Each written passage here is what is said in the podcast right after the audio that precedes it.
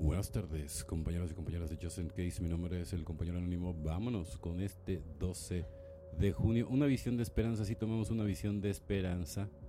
Texto básico, página 61. Cuando llegamos al final del camino, muchos habíamos perdido toda esperanza de vivir sin consumir drogas. Creíamos que estábamos condenados a morir de nuestra enfermedad. Qué inspirador fue llegar a nuestra primera reunión y ver una sala llena de adictos que se mantenían limpios. Un adicto limpio es efectivamente una visión de esperanza. Hoy en día esa misma esperanza a otros los recién llegados ven la luz de la alegría nuestros ojos, notan cómo nos comportamos, nos escuchamos al hablar en las reuniones y a menudo desean lo que hemos encontrado. Creen que nosotros hasta que aprenden a creer en sí mismos, los recién llegados oyen nuestro mensaje de esperanza, tienen tendencia a idealizarnos, no siempre se dan cuenta de nuestra lucha con un efecto de carácter en particular o de nuestras dificultades para mejorar nuestro contacto consciente con un poder superior tardan tiempo en ver que nosotros los veteranos de 3, 6 o 10 años limpios a menudo anteponemos las personalidades a los principios o tenemos otros desagradables defectos de carácter. Si el recién llegado a veces nos pone en un pedestal, sin embargo, es bueno admitir que abiertamente nuestras luchas en recuperación, porque con el tiempo el recién llegado tendrá que atravesar las mismas dificultades, entonces recordará que otros pasaron por lo mismo y que se mantuvieron limpios. Solo por hoy recordaré que soy un faro para todos los que me siguen.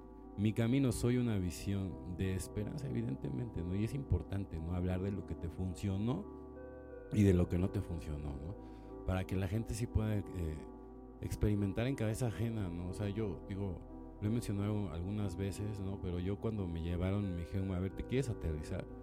Y me llevaron a un grupo en donde en realidad, o sea, la gente se había hecho cosas que, híjole, pues a mí me costó mucho trabajo digerir, ¿no? Y entonces ya cuando uno voltea y, ve su propia vida, ¿no? Y los errores que en realidad digo, a comparación esto no es nada, pues entonces uno le da gracias a Dios, ¿no? De no haber, de no haber llegado a esas cosas, ¿no? Que la verdad no, no, se le deseo a nadie, ¿no? Al final del día, ¿no? Cada quien, cada quien sabe hasta dónde, ¿no? Y cada quien tiene una conciencia. Forma auténtica relaciones. Pero nuestras relaciones retorcidas con nuestra familia, nuestros amigos y la sociedad en general son las que nos han causado el mayor sufrimiento a muchos de nosotros. Hemos sido especialmente estúpidos y tercos en este aspecto. El hecho fundamental de que nos hemos negado a reconocer es nuestra incapacidad para sostener una relación equilibrada con otro ser humano. 12 pasos, 12 tradiciones, página 50. Sí, se me pueden aplicar a mí estas palabras. Soy todavía incapaz de tener una auténtica relación con otro ser humano. Qué terrible desventaja sería para mí llevar esto a mi vida sobria. Meditaré y oraré en mi sobriedad para descubrir cómo puedo ser un amigo y un compañero de confianza. Pues sí, es que la verdad, ¿no? O sea, cuando seamos realistas, ¿no? El, aprender a convivir sin el alcohol, ¿no? Y, y, todo este tema es difícil, ¿no? O sea, y al final del día ya cuando lo logras, ¿no? De todas maneras sigue siendo tú el, el, el raro, el extraterrestre. La gente se siente incómoda porque tú no estás tomando, entonces te dejan de invitar y y es así, ¿no? Y, y, entonces tienes que aprender de alguna manera, ¿no? A, a, sobrellevar el tema e irte integrando, ¿no? Poco a poco. También en ese sentido no, no hay una fórmula, ¿no? Que, que te digan, es esta para que no la rigues, ¿no? O sea, tú sabes hasta dónde ir marcando tus límites, pero pues obviamente no, no, no poniendo tu, tu, recuperación en riesgo, ¿no?